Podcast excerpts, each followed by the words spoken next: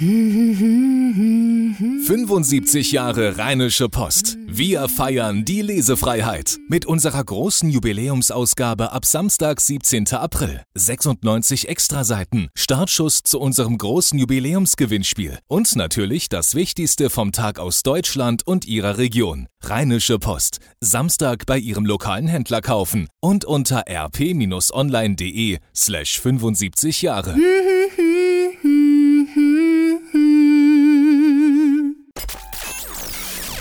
Willkommen zurück, Kirsten, aus dem Urlaub, oder? Ja, genau. Ah, okay. War dann doch nicht so entspannt oder spektakulär, Corona-Urlaub. ja, was man eben Urlaub nennt. Also spazieren gehen, spazieren gehen, spazieren gehen. Aber immer mit wechselnder Besetzung, daher dann auch wiederum was, was ganz schön. Ich habe es genossen. Okay. Ja, und du bist ja jetzt wieder auch komplett im Alltag, würde ich sagen, angekommen. Was hast du uns heute mitgebracht? Also ich würde gerne nochmal auf das Hin und Her bei den Schulen sprechen und mhm. ähm, dann auch, ja, wie es da jetzt weitergeht in der kommenden Woche, was alles noch passieren kann. Das Hü und Hot also. So ist es. Ja, und Max, der Brückenlockdown ist nicht gekommen, obwohl wir letzte Woche da so intensiv drüber gesprochen haben. Äh, unglaublich, oder? Wir haben ihn ja quasi herbeigeredet und herbeifantasiert, ja. auch ein bisschen aufgestachelt durch unseren Ministerpräsidenten. Aber genau äh, darüber äh, würde ich auch gerne reden. Also ich stehe äh, ganz frisch unter dem Eindruck der Plenardebatte vom Donnerstag und würde da dann nochmal so ein kleines Fazit ziehen, wie sich da die Kontrahenten so geschlagen haben. Okay, dann gebe ich diese Themen frei. Schulen und Laschet, jetzt geht's los. Rheinische Post. Ländersache. Der Podcast aus dem NRW-Landtag. Wollt ihr euch denn am Anfang vielleicht nochmal vorstellen tatsächlich? Äh, mein Name ist Max Plück. Ich schreibe viel über Landespolitik für die Rheinische Post und quatsche auch darüber. und Kirsten das Pendant oder so? Genau. Dann genau dasselbe. Kirsten Bialdiga. Genau. Nur der Name ist ein anderer. Ah, okay. Okay, dann kann ich mich eigentlich nur noch offiziell vorstellen. Anja Wölker, zuständig für Audio und Podcast. Und ich bin Helenes Elternzeitvertretung in dieser Zeit.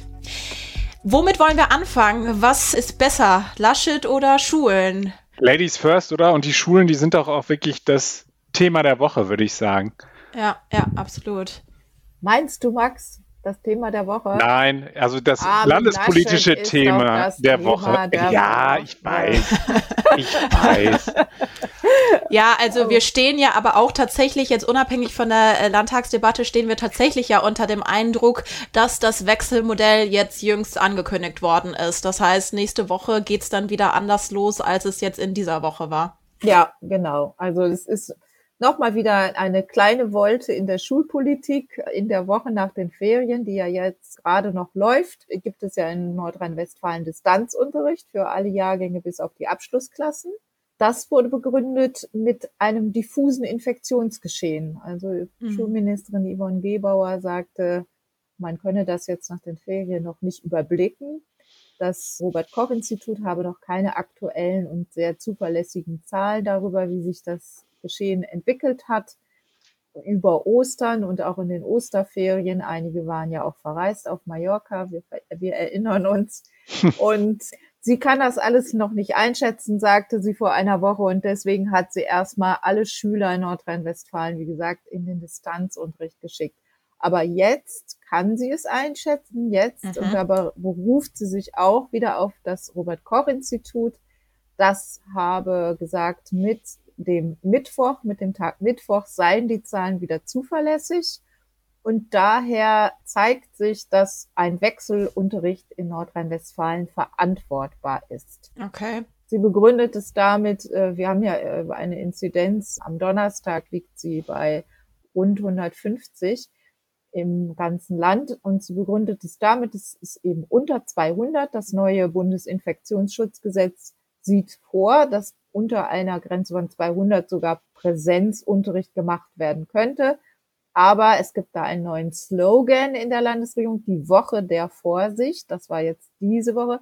Und nach dieser Woche der Vorsicht will man nicht in die Vollen gehen Und deswegen eben dieser Wechselunterricht mit geteilten Klassen und tageweiser Präsenz der Schüler. Ich finde das so schön, dass wir wieder einen neuen Begriff haben. Also es war, man, man hatte ja schon so eine, so eine gewisse Durststrecke. Jetzt hatten wir den Brückenlockdown, jetzt haben wir die Woche der Vorsicht. Ja, ja, ja das finde ich auch. Was kommt schön. nächste Woche dann für ein neuer Begriff, den wir jetzt? Die Woche der Nachsicht kommt dann nächste Woche wahrscheinlich. des, oder des, des traurigen Einsehens. Ja. Wenn wir die 200er Inzidenz mhm. erreicht haben. Mhm.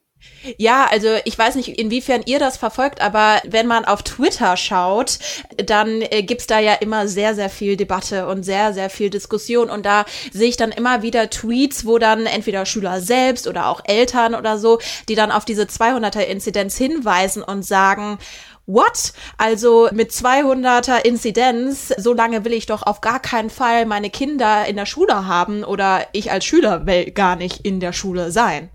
Ja, das ist eben immer sehr gespalten, aber im Moment stelle ich auch fest, die Zahlen sind eben zurzeit so hoch und die Intensivkapazitäten gehen so sehr und so schnell zur Neige, vor allem in den großen Städten, dass doch sehr, sehr viele inzwischen wieder ein Unbehagen haben und es lieber säen, also viele Eltern, aber auch viele Schüler und Lehrer, wenn die Kinder im Distanzunterricht blieben. Aber es gibt eben doch auch immer noch die andere Fraktion, die sagt, die Kinder waren ja so lange zu Hause und viele von ihnen haben, zeigen auch psychische Auffälligkeiten und verlieren auch den Anschluss und das führt eben auch zu nichts Gutem und das dürfen wir auch nicht aus den Augen lassen, aus dem Blick verlieren. Problem ist eben, dass, dass wenn wir kaum noch Krankenhausbetten haben, dann ist die Frage, kann man das wirklich verantworten und ist dann auch die Inzidenz noch das richtige Instrument, um zu steuern.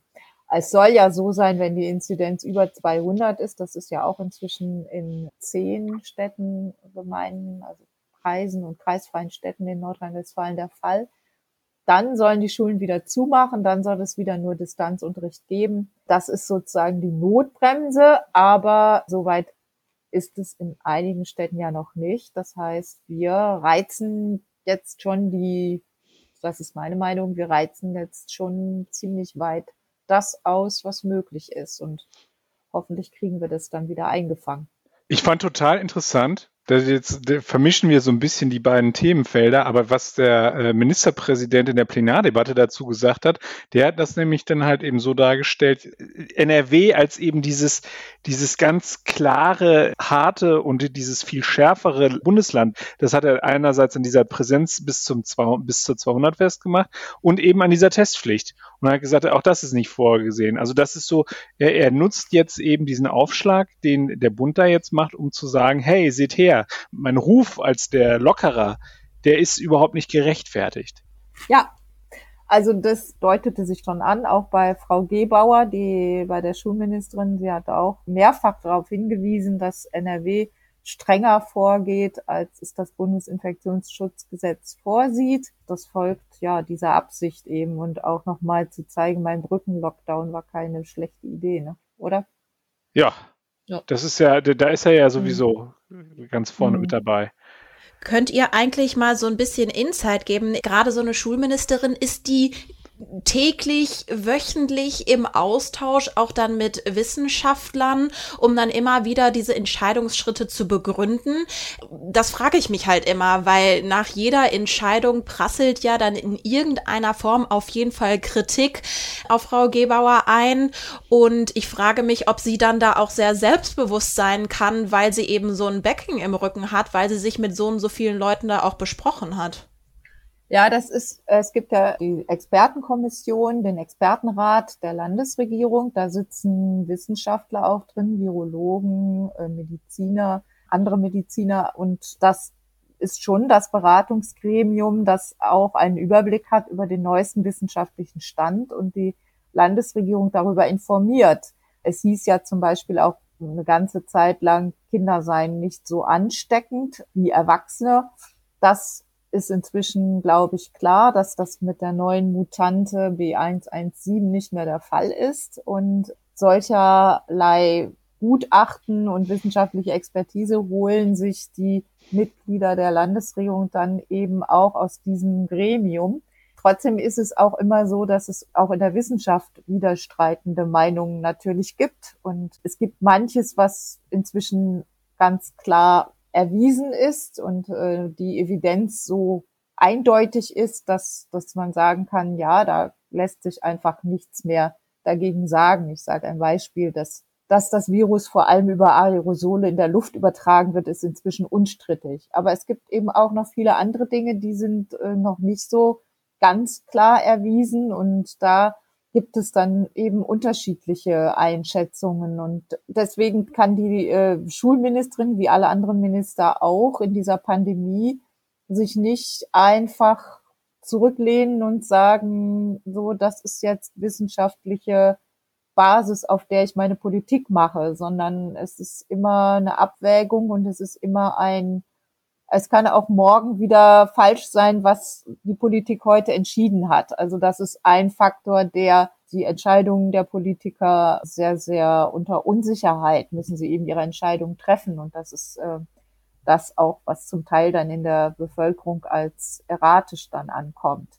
Und zusätzlich äh, zerren ja an jeder Ecke äh, von Frau Gebauer dann auch noch unterschiedliche Verbände mit unterschiedlichen Interessen, habe ich immer so den Eindruck. Ja. Also ja, ja. Aus, mit ganz viel, äh, manchmal mhm. sind sie sich einig, dann ist es, glaube ich, für sie etwas einfacher. Aber es durchaus gibt es ja auch unterschiedliche Ansichten, wie sozusagen in dieser Pandemie verfahren werden soll. Also ob jetzt nun der Schulträger, die Eltern, die Schüler. Da gibt's ja immer ganz unterschiedliche Standpunkte. Ja, selbst innerhalb der Elternschaft. Heute habe ich einen Leserbrief bekommen eines Elternvertreters, der sagte, er gehört einer, einem anderen Teil der Elternschaft an, äh, den Grundschuleltern, und die hätten doch ganz andere Ansichten als die Gymnasialeltern. Also es gibt da eine sehr, sehr breit aufgefächerte Landschaft von Interessenvertretern, mit der dann die Schulministerin zu tun hat. Also das ist sicher nicht ganz einfach, will sie jetzt hier aber auch nicht über Gebühr in Schutz nehmen. also sie mhm. hat auch entscheidende Fehler gemacht und das wird auch immer wieder, diese Woche gab es eine sehr lange Sitzung des Schulausschusses, da kamen eben auch diese ganzen Interessenvertreter zu Wort und äh, eine Kritik, die immer wieder kommt und die ja auch berechtigt ist, dass es die Informationen viel zu spät kommen und dann eben auch häufig so angekündigt werden, auch in den Gesprächen mit den Verbändevertretern sagt die Ministerin, wir machen es so, wir machen jetzt nächste Woche Wechselunterricht und dann sagt sie eben, einen Tag später kommt dann die offizielle Mitteilung, nein, wir gehen doch in den Distanzunterricht.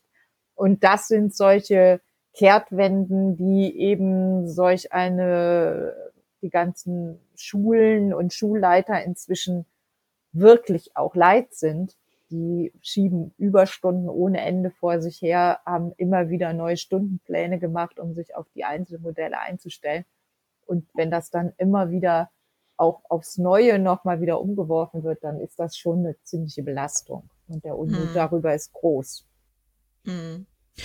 Um vielleicht mal die Brücke zu schlagen, also Kirsten, du hast ja jetzt auch gerade gesagt, deine persönliche Meinung ist, dass man da das jetzt ganz schön auslastet. Armin Laschet hat ja dann jetzt auch in der Debatte auch noch mal auf andere Weise quasi auf so eine Gefahr hingewiesen, weil er noch mal die Intensivbetten angesprochen hat, oder Max? Also dass die halt ja auch überfüllt sind. Und das oder ist ja an der Kapazitätsgrenze kommen, so. Und das ist ja genau dieser, dieser Widerspruch, den man nicht versteht. Also einerseits stellt sich der Ministerpräsident da alarmistisch hin und sagt, wir sind der Kapazitätsgrenze auf den Intensivstationen gefährlich nah. Und andererseits darf die Schulministerin eben vom, vom Distanzunterricht wieder in den Wechselunterricht übergehen. Also das ist halt eben schon eine sehr interessante und auch widersprüchliche Herangehensweise. Was er jetzt gemacht hat, ist ja zumindest, dass er, er hat der Opposition in dieser Plenardebatte insofern ein bisschen den Wind aus den Segeln genommen, als dass die Opposition ja jetzt versucht hat, ihn da so ein bisschen vor die Wand laufen zu lassen, nachdem er ja den Brückenlockdown gefordert hat. Die Stoßrichtung zumindest von Grünen und SPD war ja, ihm vorzuwerfen, dass er jetzt untätig ist und dass er jetzt die Kanzlerin das Machtwort gesprochen hat, das Bundesinfektionsschutzgesetz auf den Weg bringt und dass da nichts mehr kommt. Aber da hat er dann, ich glaube, das waren, waren wenige Minuten bevor die Plenardebatte losging, kam die Nachricht, dass die Corona-Schutzverordnung bei uns und damit auch der Lockdown bis zum 26. April verlängert worden ist. Das sind so widerstrebende Signale, die da kommen. Schulen auf, Modellprojekte werden da grundsätzlich in dieser Corona-Schutzverordnung auch weiter geregelt. Aber andererseits stellt er sich hin und sagt, wir kommen an die Kapazitätsgrenzen und wir müssen hier ganz, ganz vorsichtig sein. Also das ist schon, ja, da, da muss man schon kommunikativ auf dem Drahtseil ordentlich balancieren können. Aber was heißt das denn auch überhaupt, dass wir aufpassen müssen? Also natürlich müssen wir aufpassen, das ist ja klar. Also wir wissen ja, dass wir in einer Pandemie sind und eben äh, sehr hohe Inzidenzzahlen haben. Das Infektionsschutzgesetz wird zwar jetzt auf den Weg gebracht, aber also ist das dann quasi nochmal der Appell an jeden Bürger quasi auch nochmal wirklich selbst zu kontrollieren? Kann man seine Kontakte noch reduzieren? Muss man noch Menschen treffen? Ist das wirklich dann die Rede zu uns, dass wir aufpassen müssen? Ich glaube, das ist so ein bisschen auch wie eine, Art Werbejingle eben für diesen verlängerten Lockdown. Also ich meine, die, wir, wir müssen uns ja nichts vormachen. Seit November besteht der Lockdown, also oder der, das, was bei uns weitläufig als Lockdown bezeichnet wird. Ein richtiger Lockdown ist es ja nicht.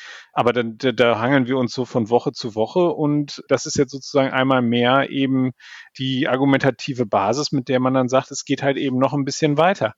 Und zugleich ist er natürlich ein Getriebener und zugleich ist er natürlich jemand, der halt eben immer im Hinterkopf haben muss, dass die FDP ihm im Nacken sitzt und sagt, so Freunde, hier, wir müssen aber jetzt langsam mal Schluss machen mit diesen Einschränkungen, die hier vorgenommen werden von euch. Und da muss er da sich irgendwie durchmanövrieren. Und dann die eigentliche Hauptdebatte, die wir ja diese Woche hatten, ist ja eben, die über allem drüber schwebt, eben dieser offen ausgebrochene Krieg, den er sich mit äh, Markus Söder dort liefert das ist schon eine, eine sehr schwierige Gemengelage für ihn. Mm. Ja, also zum Zeitpunkt dieser Aufnahme steht Armin Laschet ja auch noch nicht als Kanzlerkandidat fest. Wird das demnächst kommen, beziehungsweise wie wird es dann äh, für ihn einfacher werden in der Corona-Diskussion? Das ist ganz schwer zu sagen, weil das wirklich äh, davon abhängig ist, wie das jetzt ausgeht. Kirsten, ich weiß nicht, wie du das siehst, aber es gibt ja eigentlich, eigentlich kann er ja im Augenblick nur verlieren, weil er ja entweder wird er, wird er Kanzlerkandidat werden, beschädigter Kanzlerkandidat aus diesem Rennen hervorgehen und dann wird er versuchen müssen, einerseits die Pandemie in einer der schwierigsten Phasen, die wir bislang hatten, zu managen und andererseits sich auf einen Wahlkampf zu konzentrieren.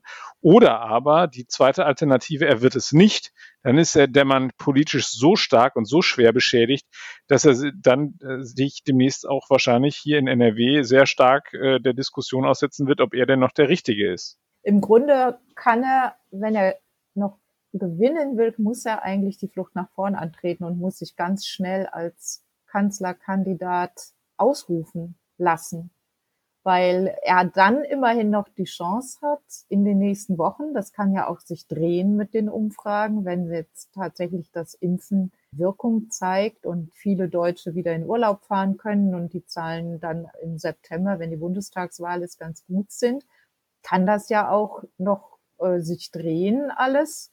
Und er hätte dann die Chance, er ist natürlich im Moment stark angeschlagen, er hat sehr gelitten unter diesem Machtkampf er hätte sich da gar nicht so aufs Glatteis führen lassen dürfen von Markus Söder. Und er, er hat jetzt eben noch diese eine Chance zu sagen, so, ich bin jetzt der Kanzlerkandidat, ich bin als CDU-Vorsitzender gewählt und einfach durchzuziehen. Ich meine, es ist die größere Partei, er ist der CDU-Vorsitzende. Dann äh, muss sich Markus Söder erstmal zurückziehen, auch wenn er vielleicht weiter stichelt und weiter austeilt. Aber das ist die Chance, die Armin Laschet meiner Meinung nach hat. Eigentlich auch die einzige, weil du sagst es ja, Max. Wenn er das nicht tut, dann ist er als CDU-Vorsitzender eigentlich schon nicht mehr zu halten. Dann geht er zurück als Verlierer in den Landtag. Dann haben wir demnächst 2022 die Landtagswahl. Da muss er aber antreten, am besten mit einem Gewinner-Image. Also welche Partei möchte das? Das ist dann auch keine wirkliche Option. Und letzter Punkt, wenn tatsächlich dann die Wahl für die CDU verloren gehen sollte, dann wäre Laschet als Kanzlerkandidat, also sollte er sich jetzt ausrufen, wäre er immerhin Oppositionsführer im Bundestag. Also das, und hätte vielleicht irgendwann noch mal eine zweite Chance. Also aus meiner Sicht gibt es eigentlich dazu für ihn keine Alternative, wenn er da rauskommen will. Ich weiß nicht, wie du es siehst, Max. Doch, genauso sehe ich das auch.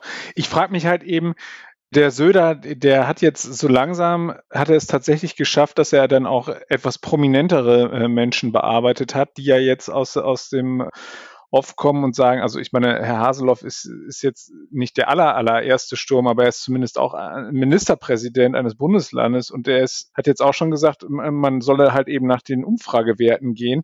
Also ich habe das Gefühl, da erodiert gerade was und das sind wirklich die spannendsten Stunden, die die Union jetzt wirklich seit äh, vielen, vielen Jahren erlebt und es sind vor allem schicksalhafte Stunden ich frage mich am Ende, wenn er, selbst wenn er das schafft, nachher die Kanzlerkandidatur für sich in Anspruch zu nehmen, ob es bei einem Sticheln bleiben wird, da würde ich ein Fragezeichen dahinter äh, machen. Also er müsste dann ja versuchen, all diese Enttäuschten, der hat ja jetzt, er hat ja nicht nur das Märzlager enttäuscht, der März hat sich jetzt auf seine Seite zwar wieder äh, geschlagen, aber er müsste dann ja auch versuchen, diese enttäuschten äh, Bayern dann da irgendwie wieder einzufangen. Und boah, das wird wahnsinnig schwer. Und ich finde diese Zeitspanne, bis eben dieser Bundestagswahlkampf halt eben schon in vollen Touren läuft, die ist ja so wahnsinnig kurz. Also wie, wie man das schaffen will, ich glaube, da hat sich die Partei wirklich, wie Kirsten schon sagt, da haben die sich keinen Gefallen mitgetan. Mir sagte der Düsseldorfer Politikprofessor Thomas Pogundke neulich, der, der Laschet habe den Zeitpunkt verpasst, wo er gesichtswahrend da hätte ausscheiden können. Nur das ist natürlich auch schwierig, weil ich bin gerade frisch gewählter CDU-Bundesvorsitzender geworden. Dann muss ich auch den Anspruch haben, das Kanzleramt für mich in Angriff zu nehmen. Also das war ja schon bei Merkel, fand ich, war das interessant. Die hat es ja geschafft, also dass sie sozusagen für Stoiber damals zur Seite getreten ist. Dann äh, äh hat sie ihn scheitern sehen und äh, hat dann danach das im zweiten Anlauf geschafft. Das ist ja das, was Kirsten gerade auch schon mal skizziert hat, was ja passieren könnte. Aber ich glaube, dass das für Laschet keine Option ist, da irgendwie zurückzutreten und dem Söder das Feld zu überlassen. Also das wird, damit kann er keinen Blumentopf hier gewinnen und erst recht nicht das Kanzleramt. Also mag sein, dass der Moment schon überschritten ist. Also dass Laschet und früher hätte sagen müssen, so Leute, ich bin doch, also da gar nicht diese, diese Diskussionen hätten eigentlich gar nicht in der Form. Klar, die sind durch die Umfragen aufgekommen, aber er hätte das viel eher im Keim ersticken müssen meine ich. Ich meine, wir werden natürlich jetzt gerade ziemlich bundespolitisch, aber was ich mich gefragt habe, ich habe ehrlicherweise gedacht, dass Montag das ganze Ding schon gelaufen ist, weil Söder sagte doch, dass er eine Kanzlerkandidatur nur daran knüpfen würde, wenn die CDU ihn ruft. Am Montag hat sich aber das CDU-Präsidium hinter Laschet gestellt und jetzt sind wir am Ende der Woche angelangt und Söder hat noch nicht aufgegeben und es hat sich ja jetzt noch mal ganz anders anders irgendwie entwickelt im Laufe der Woche, also anders als ich gedacht hätte und anders als er doch gesagt hat, oder nicht? Also Söder jetzt. Ja, er hat das einfach etwas, er hat das mit sehr viel Chutzpe, hat er das äh, sehr viel weiter ausgelegt, äh, als man es vorher halt eben per Definition hätte verstehen können. Also zu sagen, ich respektiere die Entscheidung von Präsidium und äh, Bundesvorstand, aber am Ende gehen sie mir wirklich völlig am ähm, vorbei. Das ist dann ja, äh, das ist schon auf jeden Fall interessant. Und vor allem, was mir einer aus dem Laschet-Lager sagte, was ich auch interessant fand, ist ja die Tatsache, äh, dass jetzt interessanterweise diejenigen, die über Jahre der Kanzlerin vorgeworfen haben, sie habe keinen klaren inhaltlichen Kompass und würde sich nur nach den Umfragen ausrichten und würde danach ihre Politik ausrichten, dass das jetzt interessanterweise diejenigen sind, die sagen, wir müssen alles an die Umfragewerte koppeln.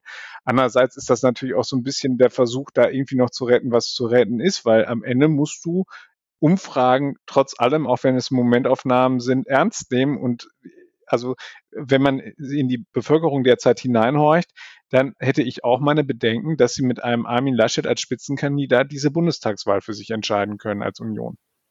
Aber das ist auch bei Markus Söder alles andere als sicher. Also es ist äh, das Problem, also ich, ich habe ja auch diesen Martin Schulz-Hype, den habe ich ja von Anfang an auch verfolgt. Ja. Also wie, wie ein Kandidat, an den, in den so viele Hoffnungen gesetzt wurden, wie der dann erst aufgebaut wurde und dann abgestürzt ist. Ich glaube, es ist leider ein bisschen der auch ein Phänomen der sozialen Netzwerke. Wenn sich dann auf Twitter mal jemand auf einen Politiker eingeschossen hat, dann verfolgen das so und so viele Leute und das kreiert eine Stimmung und diese Stimmung findet sich dann auch in Umfragen wieder. Wie nachhaltig die ist und wie begründet, das ist so ein bisschen die Frage. Also ich ich, ich habe da, ich meine, klar, Meinungsumfragen haben schon immer eine Rolle gespielt und Wahlumfragen, gerade für die CDU auch, die hat da immer sehr viel abhängig von gemacht, so bei der Auswahl der Kandidaten. Aber ich glaube, das Ganze ist doch noch sehr viel schnelllebiger geworden und Pandemiezeiten, also wenn man sich anguckt, dass im Januar ja auch in NRW Laschet noch super gut dastand, weil alle fanden, also alle dachten, es geht jetzt mit dem Impfen los und eigentlich hat Deutschland das bisher gut gemacht. Und, und nur acht Wochen später hat er 36 Prozentpunkte eingebüßt bei der Zustimmung für seine Corona-Politik. Da kann man sehen, wie das doch also sehr, sehr schnell alles umschlägt und wie schwierig es ist, darauf auch wichtige Entscheidungen aufzubauen. Und dasselbe kann Markus Söder passieren. Der steht vielleicht heute auch gut da und wird von vielen doch als der bessere und stärkere Kandidat gesehen. Aber wenn der zwei, drei, vier schlechte Auftritte hinlegt und davor ist niemand gefeit, dann geht dem das ähnlich. Also das ist, ich finde das schwierig, da ähm, das als einziges Argument um so, für solch eine wirklich entscheidende Sache, das äh, politische Entscheidung, die von solch einer Tragweite ist, das finde ich zu kurz gesprungen, ganz eindeutig. Zumal das ja auch so ist, dass äh, wenn wir jetzt uns anschauen, wie NRW jetzt gerade auch in Sachen Impfen und so weiter aufholt. Also und wie, wie, das ist ja nicht nur in NRW so, das ist ja bundesweit so, dass jetzt da so ein bisschen Punch auch reinkommt, dass das, worauf wir immer gehofft haben, und man jetzt möglicherweise auch etwas optimistischer in die Zukunft sehen kann und dann eben dieses, diese Pandemiebekämpfung wegfällt dann werden sich die Augen auch wieder auf andere Dinge richten. Und dann sitzt Markus Söder nicht mehr immer so schön neben der Kanzlerin und kann, kann sich da als der harte Hund gerieren. Wenn, sagen wir mal, sich der Themenfokus ein bisschen verschiebt, dann äh, kann das auch bald wieder ganz anders aussehen. Also da bin ich auch noch nicht, nicht wirklich überzeugt, also dass der da jetzt durchmarschieren würde, wenn er nachher am Ende die Kanzlerkandidatur für sich entscheidet. Mhm. Jetzt versuche ich mal irgendwie den Blick nach vorne äh, zu wagen, denn hier in unserem Gespräch hat man jetzt schon gesehen, es sind einfach viele Themen, die irgendwie gleichzeitig laufen. Also die Union sucht ihren Kanzlerkandidaten. Natürlich sind wir dann auch noch gleichzeitig in der Pandemie. Wie geht es denn dann jetzt weiter in Anführungszeichen? Also Schulen starten nächste Woche ins Wechselmodell. Wir warten irgendwie auf die nächsten Schritte des Infektionsschutzgesetzes und hoffen, dass das irgendwie einen Effekt bringt. Sehe ich noch irgendetwas nicht, was die nächsten Wochen auf uns zukommt? Ich glaube, dass wir in der nächsten Woche sehr intensiv auch nochmal über das Thema Triage diskutieren werden, wenn sich das bewahrheitet, was der Ministerpräsident da ja jetzt angerissen hat und was aber auch der Chef des RKI, Herr Wieler, und auch der Bundesgesundheitsminister Jens Spahn da angekündigt haben.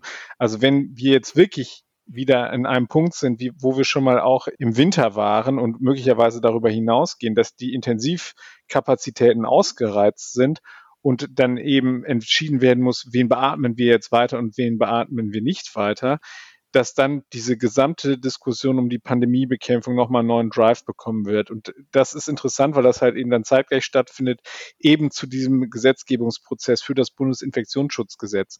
Und daran rütteln jetzt natürlich schon ganz viele. Da, da sind jetzt wieder sehr viel mehr Köche interessanterweise daran beteiligt. Also jetzt nicht nur die 16 Ministerpräsidenten und die Bundeskanzlerin, sondern da sind jetzt die Fraktionen dran beteiligt. Da gibt es verschiedene Lesungen, da gibt es Anhörungen. Und dann sind nachher nochmal eben die Bundesländer über den Bundesrat beteiligt. Und diese Gemengelage, die wird, glaube ich, die, die kommende Woche bestimmen im Zusammenspiel eben mit dieser Unionsdebatte, die das wird, also das wird ein Erdbeben werden. Ich finde, da wird man irgendwie direkt relativ pessimistisch und traurig. Können wir noch irgendwas Optimistisches irgendwie am Schluss sagen oder ist das einfach das, womit wir umgehen müssen momentan? Ich glaube, Impfturbo kann man sagen. Das, was ich glaube, dass es jetzt wirklich losgeht. Ich glaube, äh, es gibt da auch immer noch Probleme. Da dürfen wir, die dürfen wir nicht verschweigen. Wir haben jetzt nochmal ein Setback gehabt mit Johnson Johnson, äh, wo, die äh, amerikanischen Behörden jetzt doch etwas hellhörig geworden sind, was das Thema Thrombosen angeht. Und AstraZeneca hat jetzt auch nochmal ein zusätzliches Imageproblem, weil die Dänen gesagt haben, sie verimpfen das gar nicht mehr, sie brauchen das nicht mehr. Aber die EU hat zusätzliche Dosen von BioNTech Pfizer äh, mobilisieren können, also 50 Millionen zusätzliche Dosen für die EU. Das hieße 2 Millionen Dosen für Nordrhein-Westfalen. Das sind zumindest schon mal gute Nachrichten. Und ich glaube, wir müssen jetzt alle noch mal ein bisschen tapfer sein. Das wird schon werden. Ich glaube auch. Es ist ganz gut Mut zu machen, aber ich traue schon den Leuten zu, dass sie auch mit realistischen Einschätzungen umgehen können und nicht irgendwie noch positive Zuckerchen brauchen. Ich glaube, die Leute sind schon tough genug, das halten die schon aus. Okay, dann ist das vielleicht das Wort zum Ende der Ländersache. Danke, Max, Kirsten, für die Infos für diese Woche und bis nächste Woche. Tschüss. Tschüss. Mehr bei uns im Netz www.rp-online.de